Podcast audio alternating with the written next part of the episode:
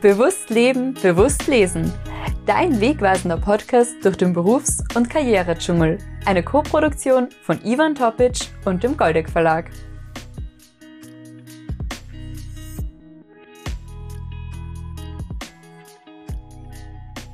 Heute bei mir zu Gast ist Christine Pernlochner-Kügler. Christine, ich werde jetzt auch bei dir als Autorin deinen Klappentext vorlesen. Christine Bernhochner-Kühler studierte Psychologie und Philosophie und ist Thanatologe mit eigenem Bestattungsinstitut. Sie engagiert sich im Gesundheitsbereich, im Management von Krisensituationen und ist Mitglied im österreichischen Netzwerk für Ritualforschung. Ihr berufliches Hauptaugenmerk liegt in der Begleitung von Angehörigen bei der Bestattung und in der individuellen Gestaltung von Trauerfeiern und Ritualen. Ihr ist es ein Anliegen, Sterben und Tod als letzten Lebensabschnitt salonfähig zu machen, das Todestabu zu brechen und unseren verkorksten Umgang mit der Endlichkeit zu hinterfragen. Allein dein Einstieg, den du hier im Buch hast, ist schon wirklich schön formuliert und dieses Buch, als ich es bekommen habe, ich glaube, ich durfte einer der ersten sein, der dieses Buch bekommen hat. Ich habe sofort gelesen. Du hast wirklich etwas geschafft mit diesem Buch, wo du dieses Thema des Todes und ich selber habe immer wieder eine Schwierigkeit mit diesem Thema gehabt, ganz, ganz lange Zeit, bis ich dann irgendwie, äh, ich weiß gar nicht warum, dieses Thema für mich runtergebrochen habe. Aber du hast es in diesem Buch geschafft, einfach beide Seiten zu zeigen. Einerseits den Tod, andererseits das Leben und auch das Ganze runterzubrechen, so dass wir als Trauernde oder vor allem ich damals als 19-jähriger Trauernder äh, jetzt heute verstehe, dass das ein wichtiger Prozess war. Und du hast es auch in deinem Buch ja auch beschrieben, äh, auch von deinem Leben, gewisse Prozesse, die du selber durchgemacht hast, bevor du die Dinge verstanden hast. Und was ich dann spannend gefunden habe, war eben dieser Zugang von dir, dass du äh, auch in der Ritualforschung tätig bist. Und das war für mich der Punkt, weil ich habe jetzt drei Rituale kennengelernt. In Österreich, du hast viele österreichische Rituale auch beschrieben. Ich weiß nicht, ob du so ein paar Rituale vielleicht aus Kroatien, Bosnien kennst. Äh, soweit ich weiß, ist das alles sehr kirchlich äh, dominiert dort, oder? Ja, Und sehr kirchlich. Demher denke ich, dass das doch irgendwie dem, äh, dem katholischen Ritus, so wie man ihn bei uns äh, kennt, sehr ähnlich ist.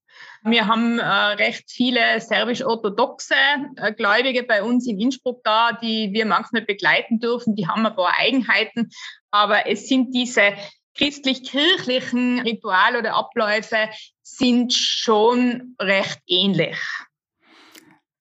Eben, und da war auch der Punkt da, wo du äh, das mit deinem Großvater beschrieben hast. Ähm, und da habe ich sofort an meinen Großvater denken müssen. Ich war kurz vor meinem 19. Geburtstag, als ich den Anruf bekam, dass mein Großvater gestorben ist. Und da war es wirklich so, wir sind alle aus Österreich eben als Familie nach Bosnien gefahren. Ich hatte so vorher noch nie wirklich Kontakt mit einem Toten. Und dort war der Kontakt aber zu dem Toten, zu meinem Großvater gleich der erste Kontakt. Das war das eine. Und das andere war, dass der, dass das, dass der Sarg, äh, der hat ein Glas oben. Und es wurde im Zimmer, also in der Küche aufgestellt bei meinem Großvater. Dort sind dann alle Lebenden vorbeikommen. Wir sind als Familie daneben gestanden und wurden dann alle noch einmal, äh, es wurde das Beileid gewünscht, es wurde mit uns gesprochen, es wurde auf die Schulter geklopft, es wurde versucht, uns zu trösten. Und das war für mich zur damaligen Zeit unglaublich schlimm. Ich glaube, ich habe mindestens fünf Stunden lang geweint. Ich komme danach noch auf den Abschied ein und auch der Teil, das war für mich etwas ganz, ganz Schwieriges. Ähm, wenn du in so einer Situation bist, wie gehst du da mit den Leuten um? Was versuchst du da eigentlich zu machen? Was ist so, was ist dein Zugang zu diesem Thema? Also das eine, was du beschreibst, ist, ist dieser Deckel mit diesem Glasfenster. Gell? Ich mhm. kenne das äh, aus Ostösterreich. Also im, im ostösterreichischen Bereich gibt es diesen Glasdeckel auch. Den gibt es bei uns in Tirol äh, nicht. Ja, also ich könnte so einen Sarg natürlich bestellen, der wird bei uns auch in Österreich produziert, aber das hat bei uns keine Tradition.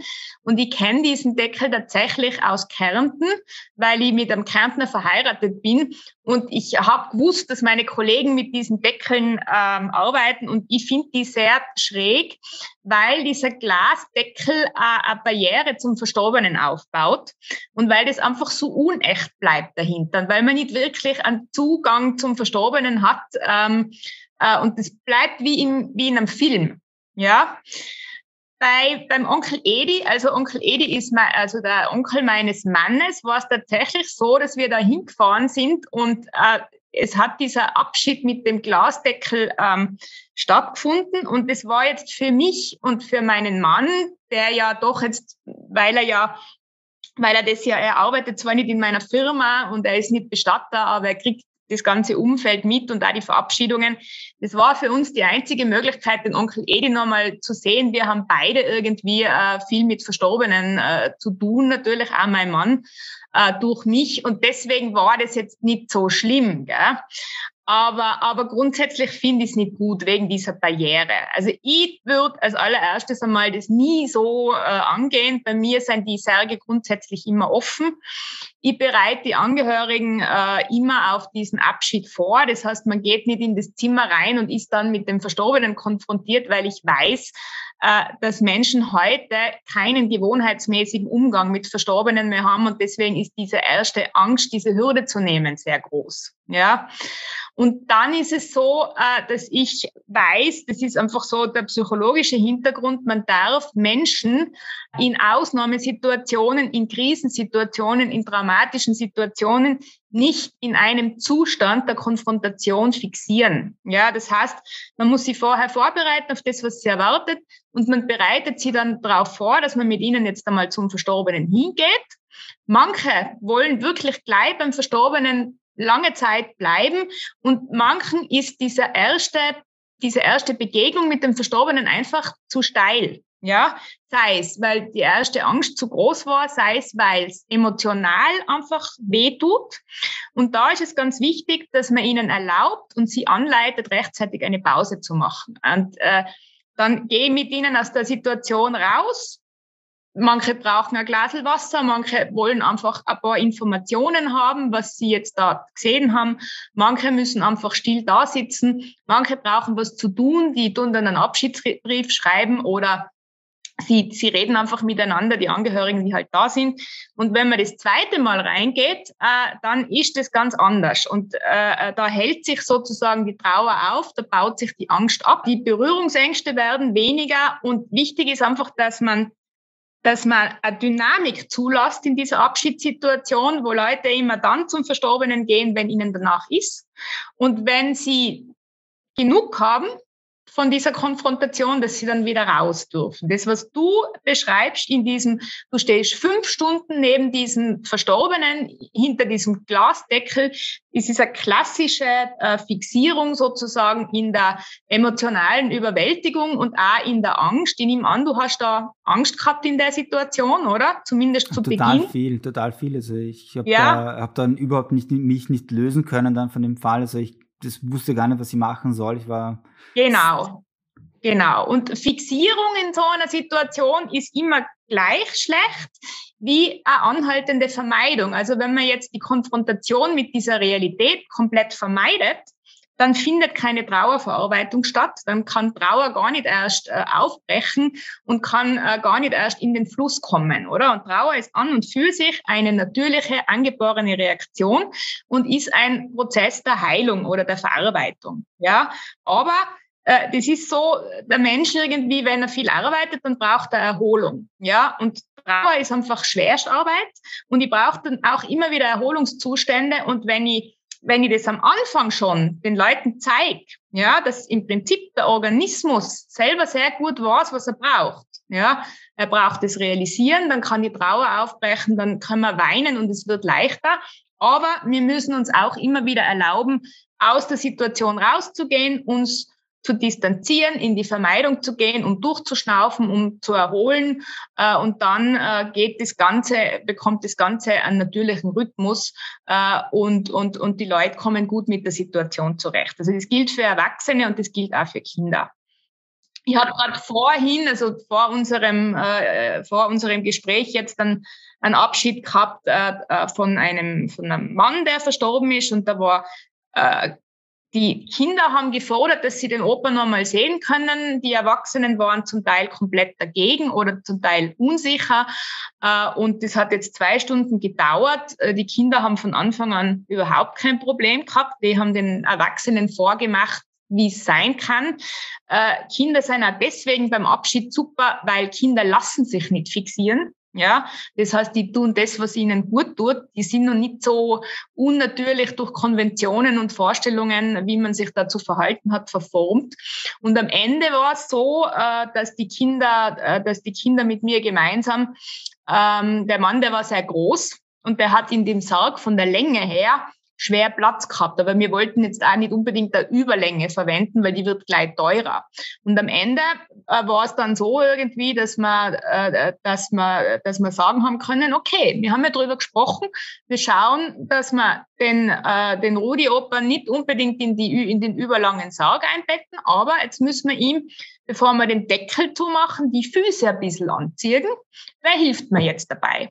Und dann sind gleich drei Enkel da gewesen, die haben mir da geholfen und haben die Knie ein bisschen angezogen. Wir haben den Opa ein bisschen runtergezogen und dann haben sie mit mir den Deckel zugemacht und den Deckel verschraubt und die Erwachsenen waren begeistert, oder? Wie natürlich die Kinder nach diesen zwei Stunden umgegangen sind und wie natürlich sie selber auch umgehen können.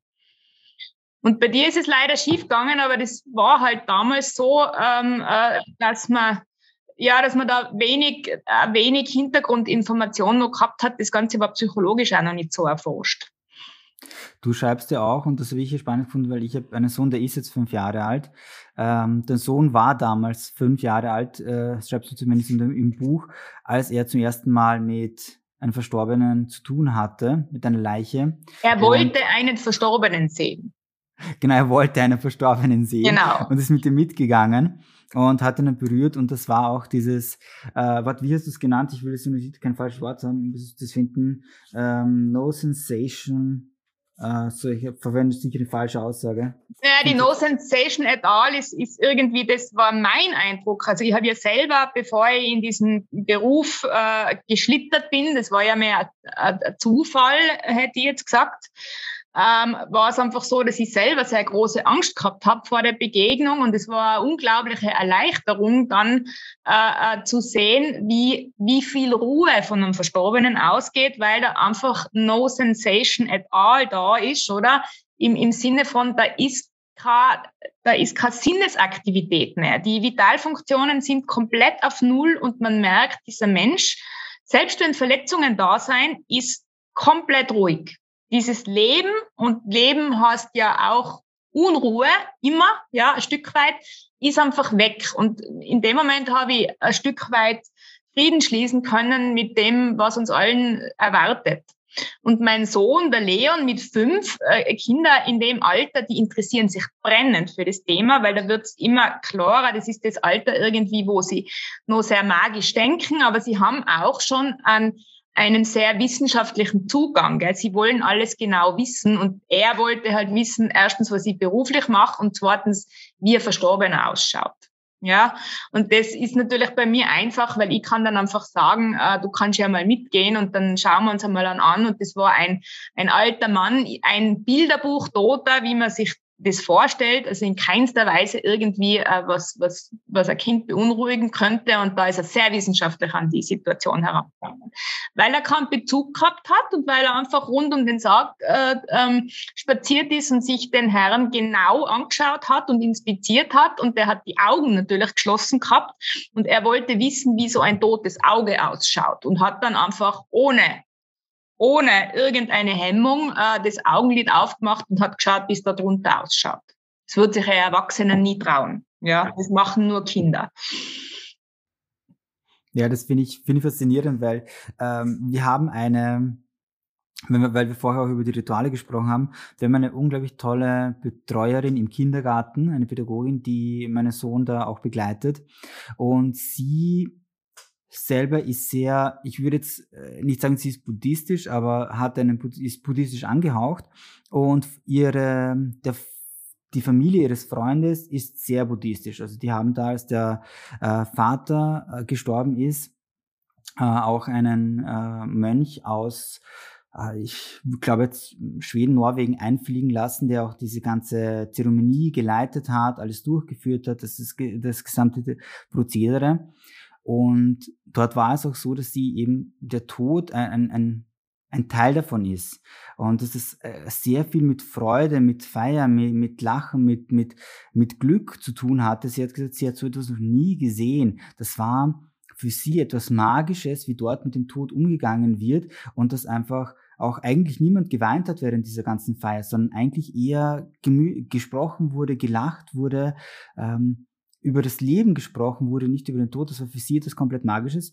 Und auf ihre Art und Weise hat dieses Erlebnis sie einfach so geprägt, dass sie das auch den Kindern so mitgibt, einfach das Leben an sich zu feiern. Und das finde ich sehr schön. Also sie versucht dann auch das ganze Thema mit, ähm, mit dem Leben und dem Tod auch auf Tiere und die Pflanzen überzuleiten, dass das alles einfach dazugehört, aber auch eben, dass das Sterben dazugehört. Wenn jetzt Pflanzen sterben, wenn auch Tiere in der Umgebung sterben, dass es auch ein Teil dessen ist, das zum Leben selbst gehört. So ist es, ja. Dann, dann, dann äh, könnt ihr froh sein, dass ihr so eine Kindergartenpädagogin habt, die irgendwie an das Thema so herangeht, oder? Auf eine positive Art und Weise. Ah, wir sind absolut froh, sie zu haben. Also, äh, Lisa, wenn du dieses, dieses, diesen Podcast hörst, vielen Dank, dass wir dich haben. Auch von der Christine noch einmal. Jawohl. Ähm, Was waren denn so die spannendsten Rituale, die du kennengelernt hast, also gerade in der Ritualforschung? Boah, es ist jedes, jedes Ritual spannend, weil man die Kind, äh, weil, man die Familie natürlich sehr gut kennenlernt, weil man sehr viele Hintergründe äh, äh, kennenlernt. Ähm, was für mich immer mehr sich herauskristallisiert, äh, ist, dass es, mh, mm, dass Worte dass Worte eigentlich eine ganz kleine Rolle spielen in ihrer Wirkung ähm, und dass es mehr symbolische Handlungen äh, sind, äh, die, die einfach ähm, die wirken in so einer Abschiedssituation. Und äh, das ist bei mir auf was ich nie verzichten kann, ist äh, der Abschiedsgruß, wo man einfach alle noch einmal den Verstorbenen, ob im Sarg oder in der Urne in die Mitte nehmen, ein, die rechte Hand auf den Sarg legen, die linke Hand auf die Person, die daneben steht und dann wird ein Abschiedsgruß an den Verstorbenen äh, gesprochen und dann lassen wir ihn gemeinsam los. Ja, das ist so das, das Kernstück. Ansonsten äh, äh, spannend ähm, habe ich einmal gefunden, da waren überhaupt keine Worte erwünscht. Der Verstorbene hat uns das einfach verboten vorher. Es darf nichts gesprochen werden. Und er wollte nur das Notturno von Schubert gespielt haben. Ansonsten absolute Stille. Und da hat man gemerkt irgendwie, dass die Leute am Anfang recht unruhig waren, weil sie sich gedacht haben, was passiert denn jetzt da? Und es ist genau nur das passiert und das war unglaublich aussagekräftig. Dann habe ich einmal ein äh, Abschiedsritual gehabt, da hat die Familie, die waren ähm, so, wie soll ich sagen, die waren so, buddhistisch waren es nicht, aber die waren halt äh, esoterisch angehaucht, sage ich jetzt einmal. Und die haben dieses Sterben sehr mit, äh, äh, mitgetragen von, von der Mama. Die haben da eine Frau gehabt, die hat äh, Klangschalen gespielt während diesem Sterbeprozess und das ist aufgenommen worden. Gell? Dieses, dieses Stück, das hat ähm, 20 Minuten gedauert.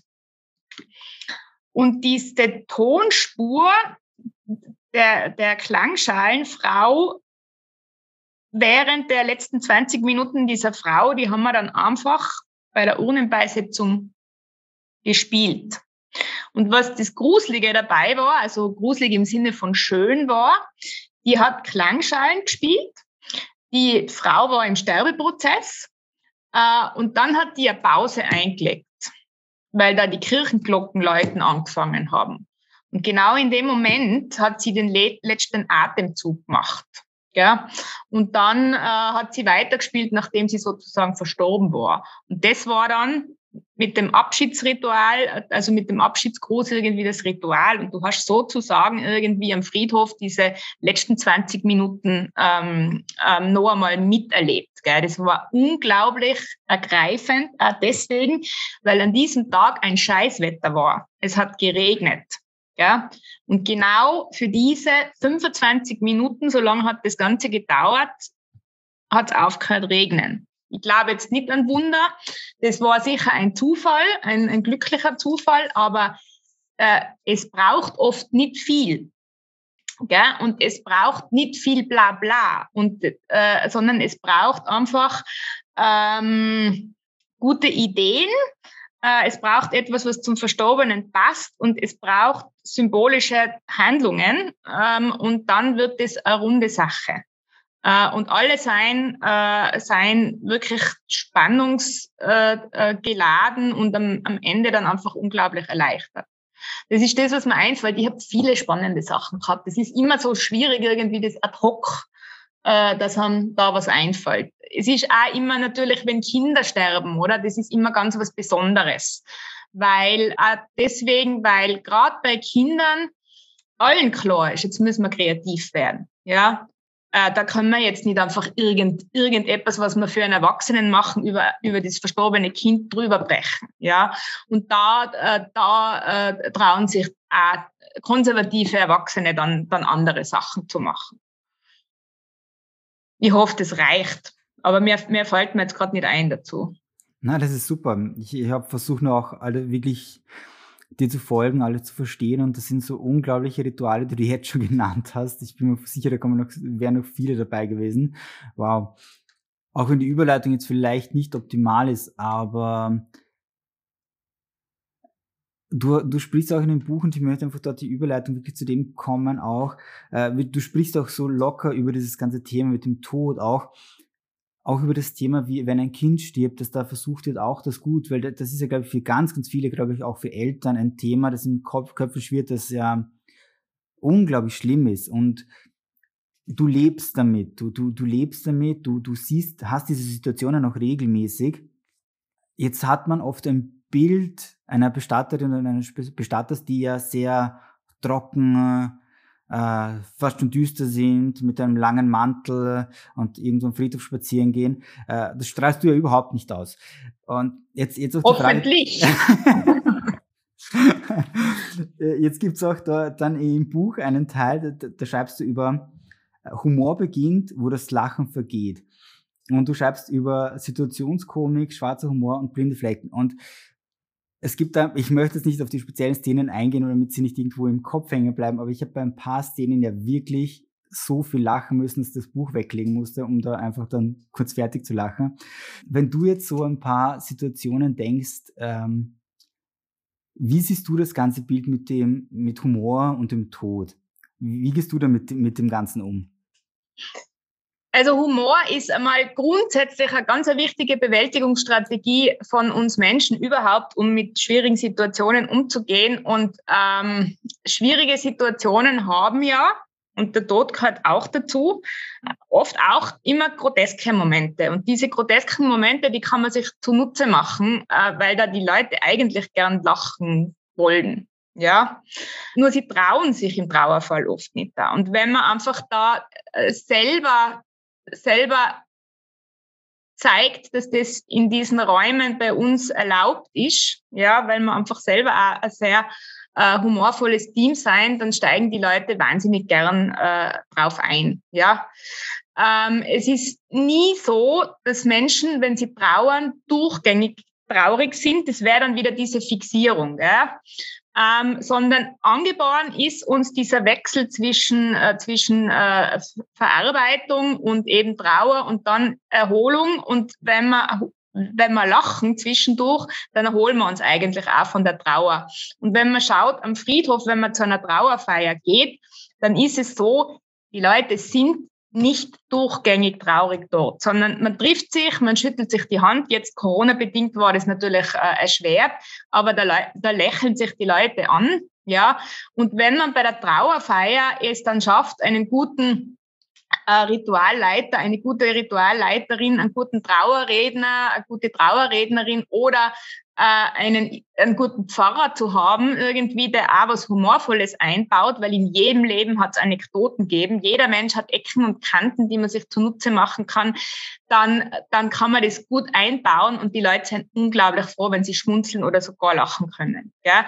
Und weil du gerade sagst, äh, jetzt dieses ungewöhnliche Ritual, um auf das zurückzukommen, jetzt fällt es mir ein, das ist die Geschichte mit der Ronja in dem Buch, das ist dieser letzte Spaziergang mit dem Baby, oder?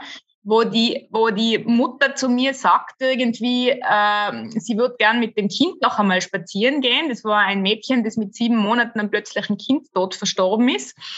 Und ich war in, äh, in, in der, im ersten Moment, wo sie das zu mir gesagt hat, irgendwie war ich, äh, habe ich natürlich gesagt, ja, das machen wir, weil ich bin immer so, dass ich dann sage, im ersten Moment, das machen wir und dann ähm, habe ich mir gedacht, na servus, wie mache ich denn das jetzt? Wie gehe ich denn mit diesem toten Kind spazieren? Und schlussendlich war dann das war ja nicht am, am, selben Tag, sondern das war die Vorbesprechung zu dem irgendwie, wie wir die Ronja verabschieden wollen äh, habe ich mir dann am Abend hingesetzt und habe einmal ein Konzept gemacht und dann ist mir eingefallen, äh, das Institut eines Kollegen von mir, das liegt in der, in der, in der Nähe vom äh, Krematorium in Innsbruck und ich habe ihn gebeten, dass man den den, ähm, den Abschied von der Ronja ähm, bei ihm im Institut machen können, dass wir die Ronja dann in ihren Kinderwagen einbetten und dass wir mit dem Kinderwagen dann äh, zum Krematorium fahren, wo ich ihren Sarg schon vorbereitet habe, wo wir sie dann gemeinsam eingebettet haben. Und das war so eine Situation, die war einerseits herzzerreißend und andererseits sind wir dann mit dem Kinderwagen, mit dem sichtbaren Kind darinnen, also mit dem toten Kind, das man gesehen hat, weil die ist da drinnen gelegen, als wie sie schlafen wird, hat einen Schnuller im Mund gehabt, sind wir dann mit dem Kinderwagen und der Familie rüber spaziert ins Krematorium. Und die ganze Familie und ich, wir haben immer wieder lachen müssen, weil die Situation so grotesk war. Und es war da eine Kreuzung mit einer roten Ampel und dann kommt eine alte Frau daher, schaut in den Kinderwagen rein irgendwie und sagt, naja, in dem Alter, da schlafen sie noch so, äh, so brav. Gell? Und wir haben alle schallend lachen angefangen, oder? Weil wir haben gewusst, die wacht nimmer auf. Ja, im Krematorium war es dann wieder traurig, das ist ja eh klar, oder? Aber dazwischen hat es wirklich sehr humorvolle und schöne Momente gegeben, oder? Und das ist das, was es halt dann lebendig macht und was es besonders macht und was es schön macht, auch über Grenzen des Vorstellbaren zu gehen, weil ich glaube, das hat echt zumindest in unserem Kulturkreis noch nirgends stattgefunden, dass man mit einem äh, mit einem sichtbaren verstorbenen Kind im Kinderwagen durch die durch die Straßen geht, oder? Ja, also das ist ein gutes Beispiel für ein besonderes Ritual, weil es wird dieser Weg zum Krematorium automatisch zum Ritual, weil das ist kein normaler Spaziergang, sondern das ist eine letzte symbolische Handlung, eine große, für dieses Kind und für die Familie. Ich glaube, für die Familie vor allem ein, ein unglaubliches Symbol, das sie auch mitnehmen können auch abschließen können und einfach für sich dann einfach auch weitermachen können. Ich glaube, das ist auch ein wichtiger Teil. Und da komme ich dann eigentlich eh äh, zu dem Punkt, wo ich dann die, diese wirklich diese Frage stellen möchte. Du schreibst ja auch, äh, leben kannst du jeden Tag. Und jetzt die Frage, was können Menschen, also Lebende in dem Fall jetzt wirklich tun oder was sollten sie tun, um das Leben auszukosten, um das Leben auch wirklich zu leben? Also ein ganz wichtiger Punkt, ich spreche jetzt da aus meiner Erfahrung und aus meiner Geschichte. Gell? Für mich persönlich war ein ganz wichtiger Punkt, dass diese große Angst, die ich vor dem Tod gehabt habe, zu einer Zeit, wo ich mich noch nicht konfrontiert habe, ja, da war das entweder sehr präsent oder es war immer unterschwellig vorhanden.